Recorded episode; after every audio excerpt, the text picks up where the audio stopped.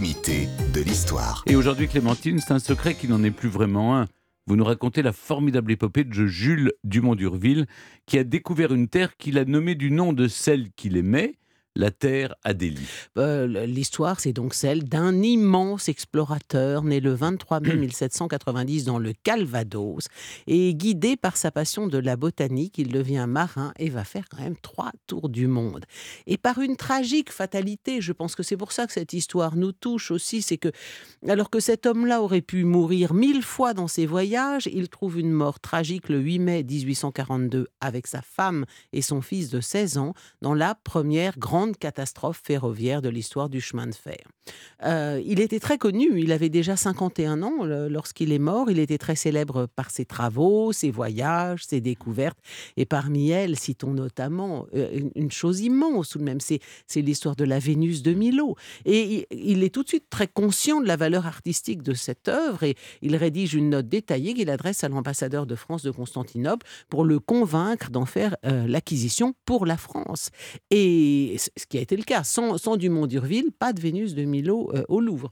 Cette trouvaille lui vaut le grade de capitaine. Et quand on est capitaine, on peut se faire confier un vaisseau. Et c'est parti pour les grandes explorations. Entre 1822 et 1825, il va explorer les Malouines à bord de la coquille. Cette fois, c'est encore très mignon. Il cartographie des archipels inconnus. Il répertorie 3000 espèces de plantes différentes. Parce que ça, c'est vraiment euh, sa vocation et sa, et sa première passion. C'est hum, la botanique. Échantillonner les plantes, la botanique. Il publiera d'ailleurs toute une étude sur la flore locale à son retour. Un an plus tard, 1826, nouvelle expédition à bord de l'Astrolabe. L'Astrolabe est déjà le nom d'un des deux vaisseaux de la Pérouse, et précisément c'est une expédition dont l'objectif est de retrouver les restes de l'expédition de la Pérouse. Donc euh, Dumont d'Urville parvient sur l'île de Vanikoro, où s'est échoué la Pérouse, retrouve les restes du bateau, des, une encre, des boulets, il fait élever un monument à la gloire de la Pérouse qui a disparu à cet endroit 48 ans plus tôt. Et c'est Dumont d'Urville, lors de ce voyage qui va diviser l'Océanie en Polynésie, Mélanésie, Micronésie et Malaisie. Euh, c'est une terminologie qui est assez contestée aujourd'hui parce qu'elle est elle est elle est l'œuvre d'un d'un blanc occidental européen euh, reparti découvrir le monde et considérer qu'il lui appartenait. Mais en fait, ces, ces, ces euh, terminologies, on les, on les utilise toujours de nos jours et c'est Dumont d'Urville. Il fait un voyage moins lointain mais qui va vous toucher, mmh. Stéphane, parce qu'il est historiquement très symbolique. C'est lui qui commande le vaisseau Great Britain qui transporte Charles le 10, le 16 août 1830, sur la terre étrangère à Portsmouth, quand le roi de France est fichu dehors par la monarchie de Juillet, c'est encore Dumont d'Urville qui, commande le bateau qui l'emmène en Angleterre. Après quoi alors là, il va repartir pour explorer le Pacifique et surtout les mers antarctiques. Il est le premier navigateur à reconnaître l'Antarctique et c'est grâce à lui que la France est implantée là-bas.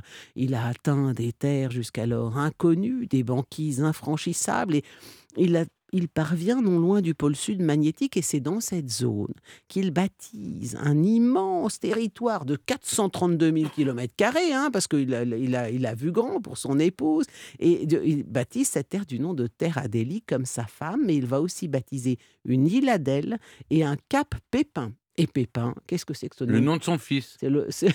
ah, le Pépin du, du Mont d'Urville. Non, c'était le nom de jeune fille de sa femme. Ah oui. Hein, il est allé chercher loin. Il, a, il manquait d'inspiration. Il avait beaucoup à se faire pardonner. Oui, quand même, hein. voilà, vous avez raison, euh, Jean-Luc. Ce sont des terres lointaines, comme son épouse qui était Exactement. très lointaine. Exactement, parce que là, le, ce, voyage dont je vous parle à l'instant, il a quand même duré 35 mois, c'est-à-dire presque 3 ans. Donc elle n'a pas vu son mari pendant 3 ans, Adèle. Et en plus, ça ne devait pas être un mari facile parce que c'était un homme très droit, mais qui avait un très, très mauvais mauvais caractère. Il est à la fois fascinant et repoussant, déclara l'un de ses compagnons de voyage. Les gens l'admiraient du Mont d'Urville, mais, ne l'aimaient pas. Alors donc, ce fameux 8 mai 1842, il se rendait à Versailles. C'était pas la terre Adélie, hein. il va à Versailles avec sa femme et son fils de 16 ans pour voir les grandes eaux.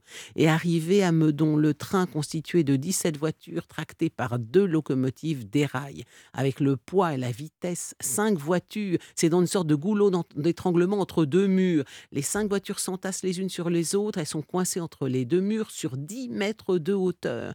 Et comme les chaudières sont encore pleines, en pleine action, il en jaillit des matières incandescentes et de l'eau bouillante.